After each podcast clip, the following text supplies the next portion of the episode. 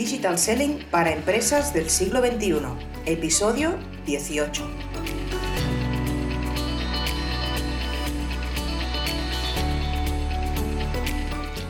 Hola, hola, hola a todas y a todos los que nos estáis escuchando en este nuevo podcast.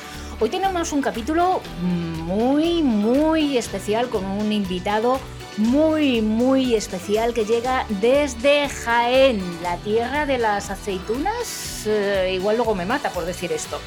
Vamos a hablar de un tema muy interesante para, para los negocios B2B, para los negocios B4B, que son las automatizaciones. ¿Te apuntas? ¿Te quedas con nosotros? Pues venga, comenzamos.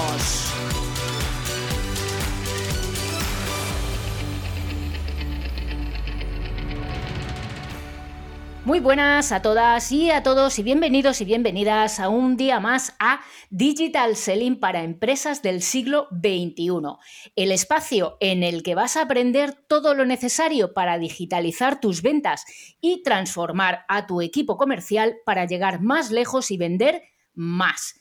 Yo soy Sonia Durolimia y como siempre me acompaña Nuria Teuler para charlar un rato y compartir con vosotras y con vosotros ideas, conceptos sobre digital selling, social selling y marketing digital. Eh, Nuria, mm, buenas, muy buenas y va, cuéntanos que hoy es un día especial. Pues sí, buenos días Sonia y buenas tardes o noches a todos los que nos estáis escuchando. Aquí estamos otro martes tengo que confesarlo, un poco nerviosa, porque el tema de hoy me gusta mucho y el invitado que tenemos espero que nos va a hacer la vida más fácil con las automatizaciones, ¿no es cierto? Eh, fíjate, y además que, es un invitado, mm, es el primer mm, hombre que traemos a, yo creo que al equipo en general de, Digital Selling, porque mm, somos un poco pro, feministas y estas cosas, ¿no? Lo siento. Pero pues bueno, no, mm, no sé, que defendemos evidentemente el talento de, las personas, ¿no? Y, bueno, pues yo creo que el capítulo de hoy merecía un invitado como el que tenemos hoy, sin duda. Exacto, tuvimos ya a una invitada femenina, Merce Santacana, y ahora nos estrenamos con Antonio Ortega. Él es consultor de marketing digital especializado en embudos de venta. Es fundador de la empresa optimizatufunnel.com y del Instituto de Marketing.pro. Bienvenido Antonio y muchas gracias por estar aquí. Muchas gracias a vosotras por, invitarme. Me vaya a sacar los colores entre los dos. Suerte que no se ve, en un podcast no se ven. no se te nota lo del acento, ¿eh? Nada. No, no, ¿eh? ¿eh? Aquí es que eh, decías tú antes de la aceituna, Sonia, y no es que tengamos muchas aceitunas, es que de aquí sale el mejor aceite del mundo. Eh, tú! Eso otro spam. Venga, va. No, no, es verdad, es verdad que el aceite de Jaén pues tiene su, protagonismo. Muy bien, muy bien. Pues encantada de tenerte, Antonio. Me hace mucha ilusión, además, que, vengas a, nuestro podcast, porque eres entrañable para, para mí en especial, ¿no? y yo he tenido la ocasión de, pasar por el tuyo también, que no, me lo pasé súper bien en plena pandemia y pleno confinamiento. Y bueno, pues encantada de, hacer hoy de, anfitriona junto con Nuria. Eh, igual, yo estoy encantado de estar aquí con vosotras y, un honor eh, ser el primer hombre en, entrar por, fíjate, Fíjate. Pues sí, sí, sí, el primer hombre. Siempre te recordaremos, Antonio. Total, totalmente. No me mates tan pronto, mujer. A ver, después de la entrevista, igual me matas tú. bueno, vamos al ataque, venga. Venga, va. Para empezar todo y situarnos, mejor lo hacemos por el principio. Y Antonio, nos explicas qué son las automatizaciones y por qué deberíamos incorporarlas a nuestra estrategia de ventas. A ver, mira, las automatizaciones son eh, todas esas pequeñas cosas que nos van haciendo la vida más fácil de, forma automática, ¿no? Tenemos muy interiorizado quizás, ¿no? Que en el mundo del email, ¿no? Eh, sí, eh, están las automatizaciones, se crean, se, podemos hacer, no mandar email de forma automática, pero existen otras muchas cosas, integración de herramientas, cosas así que, oye, pues cuando un cliente me compra, que pueda hacer distintas cosas de forma automática o incluso muchas veces que se genere una factura de forma automática.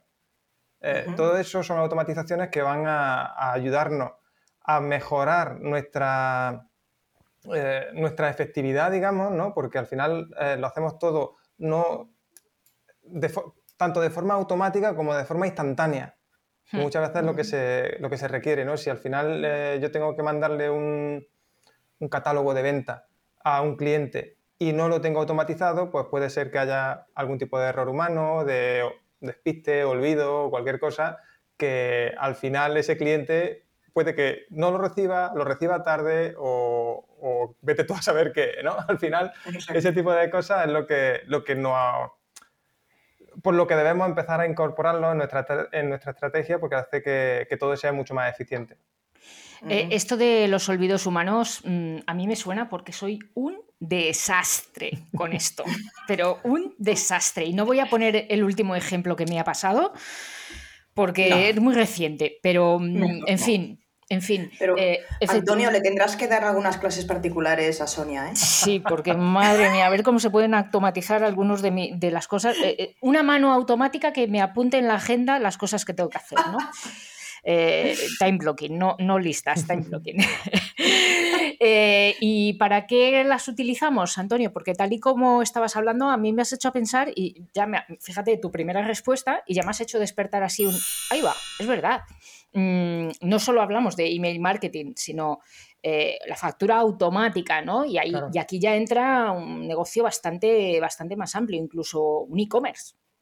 Todo, todo, todo podemos, todo lo que, prácticamente todo, ¿no? Lo que, lo que, lo que puede hacer, digamos, no quiero meterme en un jardín aquí, ¿no? Pero lo que puede hacer un secretario, una secretaria, hmm. prácticamente se puede automatizar.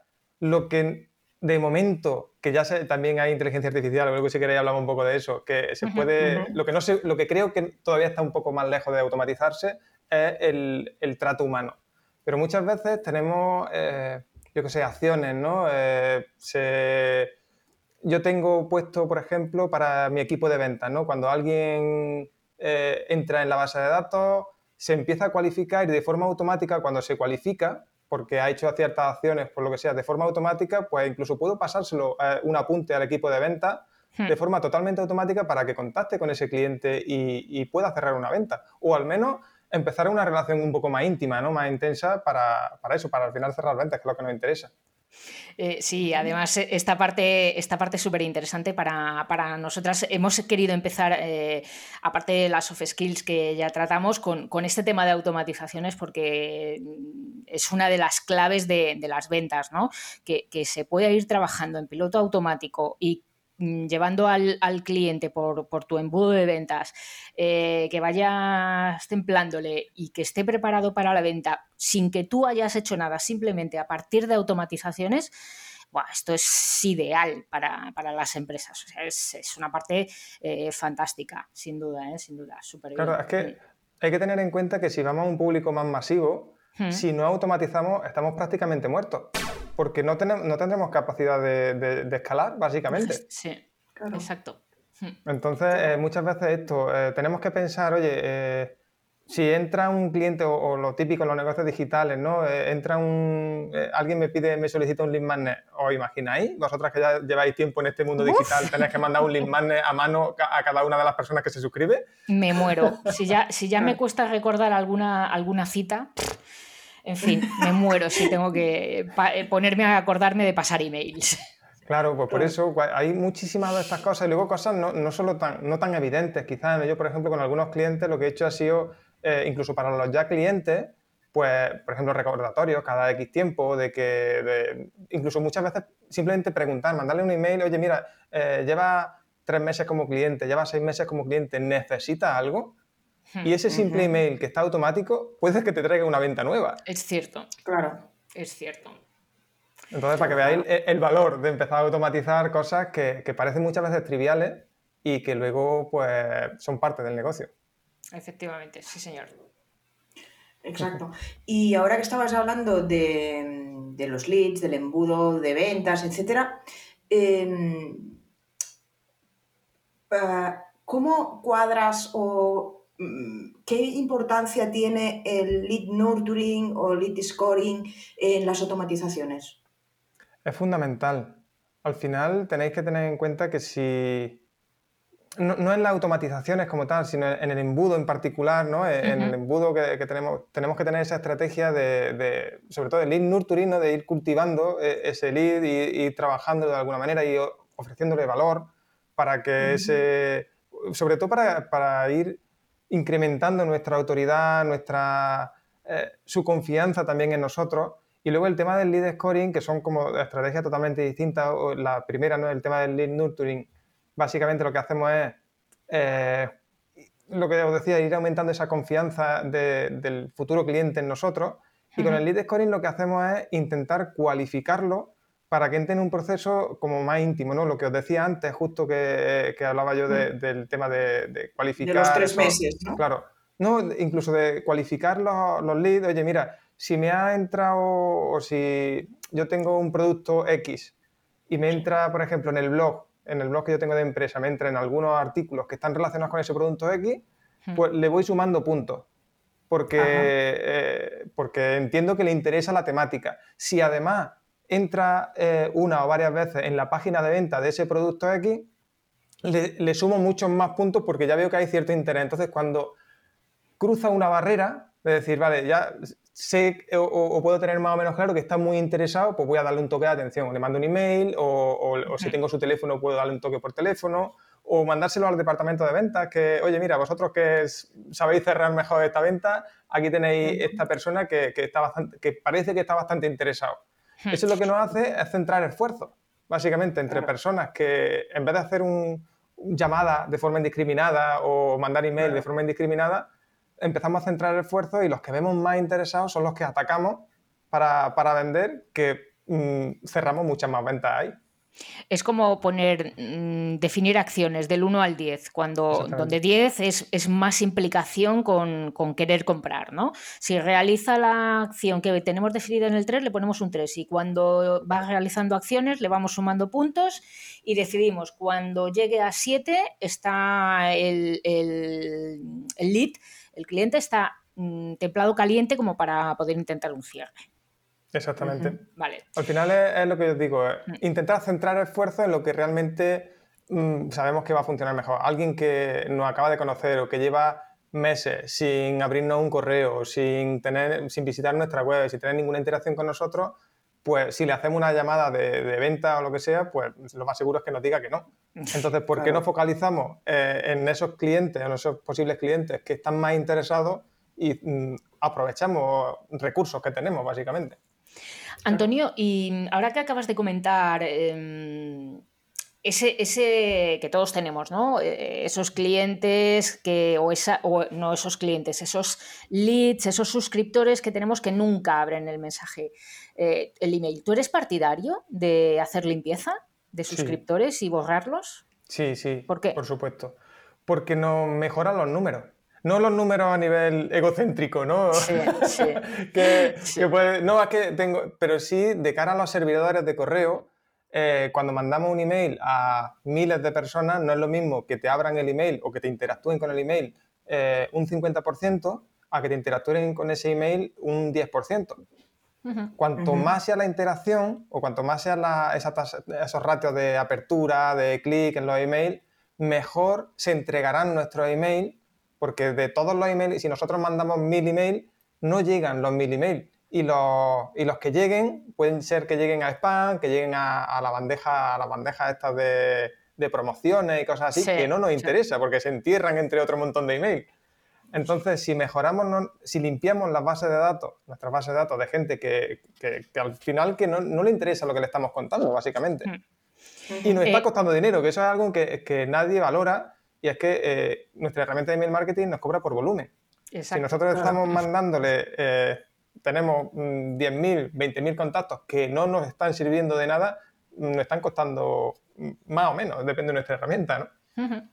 ¿Te acuerdas? Eh, bueno, hemos comentado varias veces, Nuria, eh, creo que además lo dijimos en el episodio anterior, que, y en el, en el anterior y en el anterior, o sea, en los dos o tres últimos, o yo no sé si se, si se nos escapa siempre, que siempre decimos, por favor, seguidores, calidad, no cantidad, porque si tenemos cantidad nos baja el engagement, ¿no? Esto es exactamente eh, lo mismo, o sea, mm, estamos diciéndole al algoritmo de los envíos de email que nuestro contenido es malo porque no lo abre la gente. ¿Qué pasa? Que en lugar de tener un montón de seguidores que no se interesa por nuestro producto, lo que tenemos que hacer es tener menos seguidores que se interesen por nuestro mensaje. Eh, justo te quería hacer esta pregunta, Antonio, porque es, típica, ¿no? ¿no? Pero elimina seguidores, pero ¿cómo voy a eh, suscriptores? Pero ¿cómo voy a eliminar suscriptores? ¡Oh, sacrilegio, ¿no? Con lo que me ha costado conseguirlo, ¿no? Claro, que no, que sí, que te los cargues, que hagas limpieza. Si, si ellos ya pasan de ti, tranquilo. Que... ¿Y cómo dejo de ir a la bandeja de spam? Pues mira, esta es una de las formas para que no se te vaya a, la bandeja de spam. Es que tenemos que tener en cuenta, hay muchas cosas aquí en, cuanto al email marketing, que, por ejemplo, el, tema de entregabilidad, cómo se entrega mejor, cómo dejo de ir a, eso, a la bandeja de spam. Básicamente, eh, lo principal que, yo sé que en el mundo de la empresa eh, se ha llevado bastante, incluso se sigue llevando, es comprar, no se compra base de datos. ¿Vale? Por favor, sí. Porque eso, eh, y últimamente yo me he encontrado algún caso que otro, y, es mortal para, los resultados del email. Porque hmm. estamos comprando bases de datos normalmente que son bastante antiguas, que la mayoría de esos correos ya están dados de baja, y lo que entiende eh, cualquier servidor de correo es, este tío está haciendo spam porque todos los emails que estoy enviando no se entregan, rebotan, eh, la gente se da de baja, porque claro, reciben cosas que no han pedido. Claro, claro. Eh, esto me, suena por hacer la comparativa. Mm, cuando en, la parte de las ventas offline, ¿no? Nosotras, Nuria y yo, que nos hemos dedicado un montón a esto, es mm. como cuando íbamos a la, en mi caso, por el tema de logística, exportaciones y tal, que nos íbamos a la cama de, comercio exterior a comprar listados, ¿no? Y, claro, descolgabas el teléfono y decía. no existía nadie. Claro. Decía, fulanito de. Uff, no, pero si este señor hace aquí años que ya no trabaja. Claro, esto es exactamente lo, mismo, efectivamente. Oye, y mm, Antonio, mm, has hablado así de refilón de email marketing. A, mí es una, es una estrategia que no es mi especialidad para nada, pero me gusta un montón porque creo que tiene eh, eso, mucho de estrategia, mucho, mucho de estrategia. Eh, es entra dentro de esas automatizaciones que nos ahorra tiempo y nos ayuda a vender.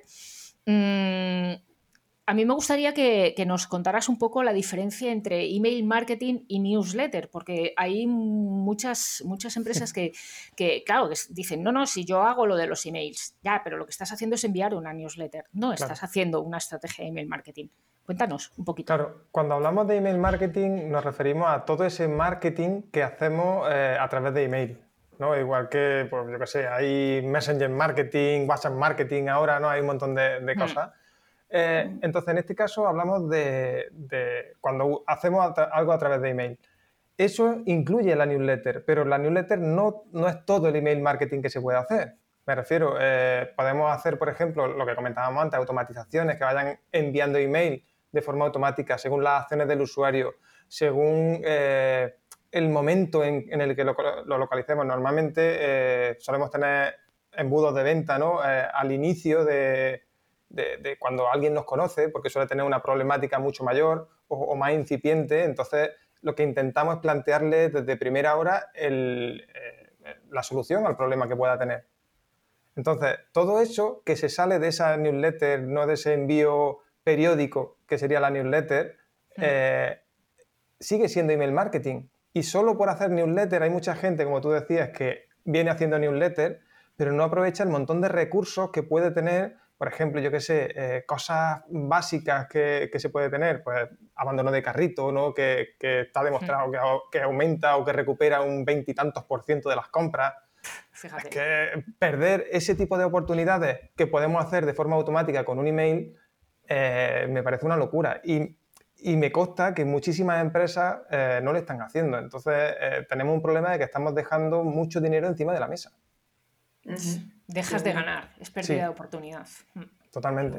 Y que muchas veces lo que hacemos a través de, la newsletter simplemente eh, damos información y demás, pero no, no, no suelen ser newsletter agresivas o, suelen ser mucho más suaves, porque está feo que te estén vendiendo cada semana. Sí. y, muchas veces lo que se hace esta empresa cuando no se controla eso bien es que, se, como yo digo, se levanta la liebre y se van a comprar a tu competencia, que es la que es un poco más agresiva ¿no? y tiene otro tipo de estrategia o tiene esta estrategia de email marketing más completa o, lo que sea. Entonces, tú levantas un poco el dolor que pueda tener tu cliente y van y le compran a otro. Eso suele pasar bastante. Le responde el otro, de contenidos de calidad, efectivamente. Claro. Oye, Antonio, y siguiendo con el email marketing, ¿dónde entra dentro del embudo de ventas el email marketing? Es una parte más. Es como, como decía que la newsletter es una parte del email marketing, pues el email mm. marketing es una parte dentro del embudo de ventas. Eh, parece que esto del embudo de ventas, los funnels, ¿no? Eh, son solo mm. digitales. Y me he encontrado eh, últimamente que me estoy adentrando mucho en el tema de, ventas, ¿no? Muchos profesionales del offline puro y duro que también tienen o, que contemplan esos embudos de ventas. Yo el embudo de ventas lo defino como un camino, ¿no? Un camino que yo puedo más o menos controlar para conseguir que alguien que, no me conoce o que me acaba de conocer, conseguir transformarlo en cliente. Entonces, ese, el email marketing es una forma, es la forma quizás más barata, más, más fiable de establecer esa relación. Pero hay muchos mercados, muchos nichos de mercado que quizás el email marketing incluso no funciona como debe. Porque yo siempre, siempre pongo el ejemplo de mi madre, ¿no? Mi madre eh, tiene email porque lo necesita para hacer funcionar el teléfono, pero si le pido el email, eh, a lo mejor me lo da porque lo tiene apuntado en cualquier sitio, pero luego nunca lo abre. Entonces, si le quiero vender a mi madre, pues tendré que buscar otras vías que se alejen del email. Pobres madres y padres, en, el embolado que les hemos metido ahora a, sus años con esto de, ser digitales. Y, qué usarías para tu madre, padre? Eh, bueno, da igual si para tu madre, padre, ¿no? Pero, pero estabas hablando antes del WhatsApp, ¿no? Del WhatsApp marketing, eh, el SMS marketing. ¿Te parece un complemento más para, para Me parece un complemento hay incluso, como decía, nichos, mercados que, van a ser ese tipo de estrategias que se alejen del email marketing pueden ser incluso básicas o fundamentales, porque a través del email a lo mejor no conseguimos llegar a la audiencia que necesitamos. Entonces, tenemos que explorar, al menos explorarlo. Yo, por ejemplo, os pongo un ejemplo, me pasó con un cliente que estábamos utilizando solamente email marketing para hacer su embudo y pasamos a una estrategia mixta de hacer email marketing y messenger marketing.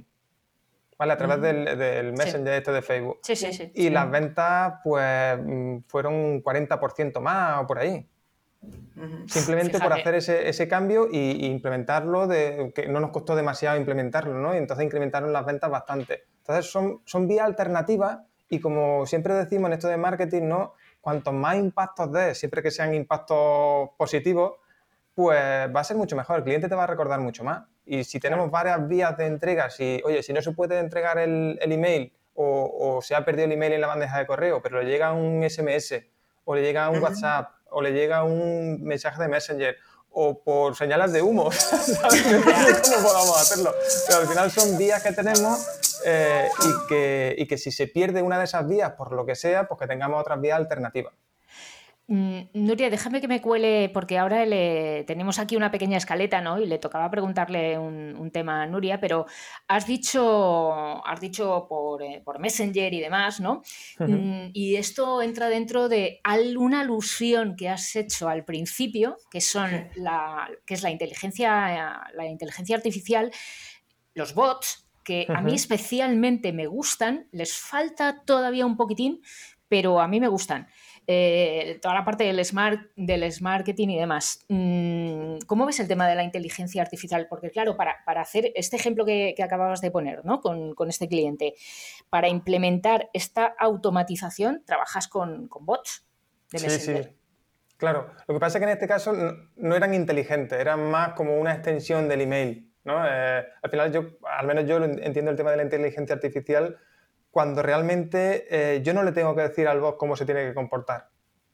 Que en este caso es lo que hacíamos, ¿no? Eh, creamos una secuencia muy parecida a la que podemos crear en cualquier herramienta de email marketing, eh, pero simplemente en un bot de, Messenger.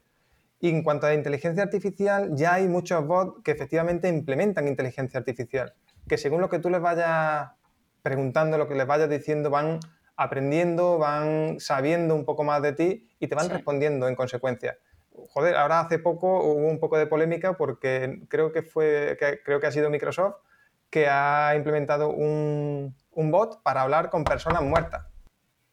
Sí, Sí, lo, leí, lo he leído esta semana, sí es cierto. ¿Vale? Pero, pero eso, ¿cómo se hace? Porque le dan, eh, le dan toda la información de la persona que ha fallecido al- a la máquina y tú puedes hablar con esa persona, eh, con, con la máquina, pero como tiene todos los datos de la persona que ha fallecido, pues te puede contestar. Eh, y- y- Alucinante. Claro, y, y nadie le ha programado, eh, bueno, no le ha programado, no, no le ha dicho, oye, si te pregunta esto, tienes que contestar esto. Simplemente por, por- por aprendizaje, ¿no? lo que llaman aprendizaje automático, pues van aprendiendo eh, qué tiene que hacer, cómo tiene que hacerlo, si le pregunta esto, tiene que responder esto. Es impresionante eh, lo, que, lo que nos espera. Para mí, que soy muy friki, a lo mejor hay gente que le asuste. No, no, no, no, que va, que va. A mí, a mí también me molan estas cosas, por eso, por eso me, he colado a, Nuria y te la quería preguntar porque venía muy, venía muy al hilo de lo, de lo que estábamos diciendo. O sea que sí, sí, a mí también. Pero esto de hablar con muertos es como de. Yo tengo un, un mini, un bebé Yoda que me regalaron estas navidades y habla. O sea, de hecho, espera un momento. Porque le tengo Bueno. aquí al lado y le voy a traer. Eso de que habla, perdona, mm, Oye, aguagua y Aguagua. cosas de estas. a huevo, ¿verdad, mi bebé? Dios bendito. Este es mi bebé Yoda. Claro, eh, yo hablo con él eh, y bueno, Nuria me ha visto porque, porque hemos estado Sí, estos sí. días de Navidad juntas y yo me le he llevado como cual mascota, ¿no? Y yo hablo con, con mi bebé. Esto es, se llama mi bebé, además. Eh, Madre esto es como lo de hablar con los muertos que dices. ¿Dónde está el límite de.? Y, y me voy del tema ya, perdón, ahora volvemos. ¿Dónde está el límite de lo friki y lo, la necesidad de la persona eh, y, realmente el marketing, ¿no? Claro, ahí, eh, a ver, yo el tema de la inteligencia artificial eh, en este ámbito todavía es, temprano, ¿no? Creo que es temprano, pero fijaos que al final cuando un robot de este tipo, ¿no? Un bot de este tipo es capaz de aprender, es capaz de... Lo que va a hacer es cada vez más eficiente y empezará siendo muy tonto, como siempre, ¿no? Hmm. Pero va a ir aprendiendo y nosotros tendremos que estar enseñándole, ¿no? Al final este tipo de cosas funciona así.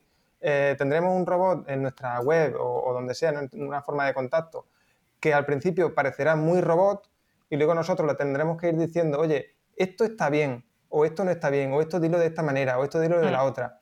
Y entonces va a, ir siendo cada vez mucho más natural. La Google esto- Home. Claro, exactamente igual. Si es que Google Home, eh, Google Home, Alexa, pues sí, sí. están entrenando. Todo lo que nosotros le decimos lo van entrenando. Eh, hasta el punto de que, por ejemplo, yo tengo un Google Home y mi hijo, eh, de tres- que no tiene tres años todavía, lo controla mejor que yo, lo entiende mejor que a mí, no sé por qué.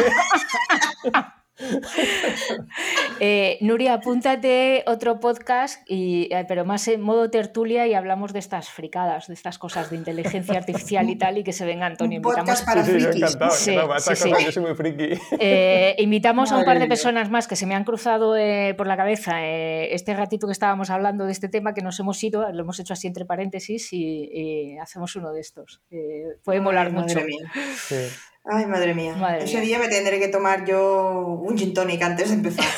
para Porque yo soy muy racional. Yo soy muy racional. Esto de los frikis no lo acabo de entender, o sea que No, va, va pero a te, estar te bien. tendrás que acostumbrar, Nuria. Ya, claro, yo creo que sí. Y más pronto que tarde, ¿eh?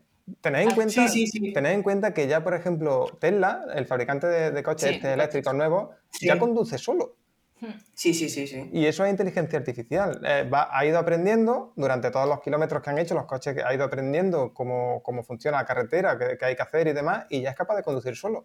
Y con el tiempo todo esto irá mejorando, hasta el punto de que ahora mismo pues, puede ser más o menos torpe y llegará el día que seguramente conduzca mejor que, mu- que cualquiera de nosotros. Bueno, hay una prueba, yo como vengo de logística, otra vez yo con mi tema, eh, hay una prueba de entrega de camiones, ¿eh? de, Claro. de camiones conduciendo solos, sí, sí. Madre Bueno, va, volvemos Bueno, a las vamos a automatizaciones centrar, y sí, al email por favor. marketing. Vamos a centrar un poco el tema, que a mí esto me desborda. Vamos a ver. Entonces, eh, Antonio, otra vez. ¿Qué tres herramientas nos recomiendas para implementar una estrategia de email marketing? A ver, eh, en principio, un proveedor de email marketing, me da igual el que sea, ¿Mm? Lo mejor, o, o si queréis dar algunas recomendaciones, en este caso yo suelo recomendar mucho ActiveCampaign, porque me parece genial a nivel calidad-precio. Qué raro, qué raro que salga Active Campaign. Luego, otro que he probado que también funciona bastante bien eh, se llama eh, Drip, si no me equivoco. Ay, este no, lo conozco. Este es uno eh, americano y demás, como casi todo que ah, viene de allí. Sí, sí. Pero está bastante bien y tiene muchas cosas que se me asemejan a, a, Campaign, muchas integraciones con muchas herramientas para poder controlar bastantes cosas y, me parece interesante también. Y, quizás me has dicho tres, el archiconocido Infusionsoft, ¿no? Eh, que este me gusta un poco menos, eh, es muy completo, tiene muchas cosas, pero a mí me gusta un poco menos porque la curva de aprendizaje es bastante elevada. Uf, eso es complicado. Hmm. Eso es complicado. Yo voy, voy, a añadir un cuarto, un poco de spam también, que, todavía no lo había hecho y no es mío el spam. Esta vez mm, es por, una. Bueno, pues la gente de Doppler, que son argentinos, no, no viene de Estados Unidos, por fin algo. Y bueno, pues que con los que tengo muy buen rollo, ¿no? Y la country manager de España vive aquí cerquita de nosotras y, y bueno, pues tenemos muy buena relación. Doppler es otra herramienta que, bueno, le falta un pelín en, cuanto a integración, sobre todo con WordPress, y eso es ah, una cosita ahí que tienen todavía pendiente, pero se parece bastante también a, nivel de... la curva de aprendizaje es mucho más sencilla, es, mucho, hmm. es una herramienta mucho más intuitiva, eh, pero es del estilo de Active Campaign. Eh, además, visualmente, que, se ve el embudo ahí, que le vas, cuando lo vas eh, poniendo, que se va viendo el dibujito del embudo y tal. Sí, al final herramientas hay un montón. Lo que pasa es que, por ejemplo, eh, en este caso, estas son las que yo he probado eh, y, funcionan bastante bien. Y, sobre todo lo que para mí es fundamental lo que tú decías, ¿no? este tema de integraciones, que, las automatizaciones tienen, en estas tres herramientas que yo he dicho, pues tienen, claro, yo es que vengo de la automatización, entonces tienen algunos puntitos, algunos elementos que son diferenciadores respecto a otras herramientas. Entonces, para mí, eh, esos puntitos hacen que, me decante por, por esta herramienta. ¿Y qué nos cuentas de MailChimp? Que esta sí que la usa todo el mundo. Yo tengo que reconocer que la tengo un poco de manía. ¿eh? A ver, yo MailChimp no lo considero una mala herramienta, eh, pero sí es verdad que, a ver, que hay opciones mejores, para mi gusto, ¿no? Hay gente que, también digo, ¿no? Suelo decir, oye, con la herramienta que estés, si estás conforme con ella, no sé si pueda merecer, depende también el, tipo de herramienta, no si es muy básica, muy básica, a lo mejor no te merece la pena. Pero hay veces que, por ejemplo, MailChimp puede hacer automatizaciones de forma más o menos correcta, puede, más o menos complejas también. Eh, entonces, no, le tengo yo tanta manía a MailChimp. Sí es verdad que me ha tocado trabajar con algunos clientes y hemos tenido algunos que otros problemas. Eh, yo qué sé, las exportaciones, por ejemplo, no nos han funcionado nada bien y, y demás, y para mí eso sí ha sido un cierto hándicap, pero porque también tenéis que entender que muchas veces los problemas que yo veo muchas veces los veo casi solo yo. porque, claro, porque hago un, uso mucho más intensivo de, esta herramienta. más técnico, claro. Claro, claro. Bueno. Pues vamos a ir acabando y como la chica del spam en este programa soy yo, pues ya que yo lo hago, pues Antonio, te invito a que nos hagas un poquitín de spam. Eh, ¿Dónde te podemos encontrar? Eso por si alguno de, los, eh, de, las personas que nos escuchan, alguna de las empresas que nos escuchan, dicen, mm, este chico me ha gustado, le voy a llamar. Pues mira, en optimizatufunnel.com, ¿vale? Y ahora recientemente, eh, bueno, en, todas las redes sociales como Optimiza Funnel sin el tú.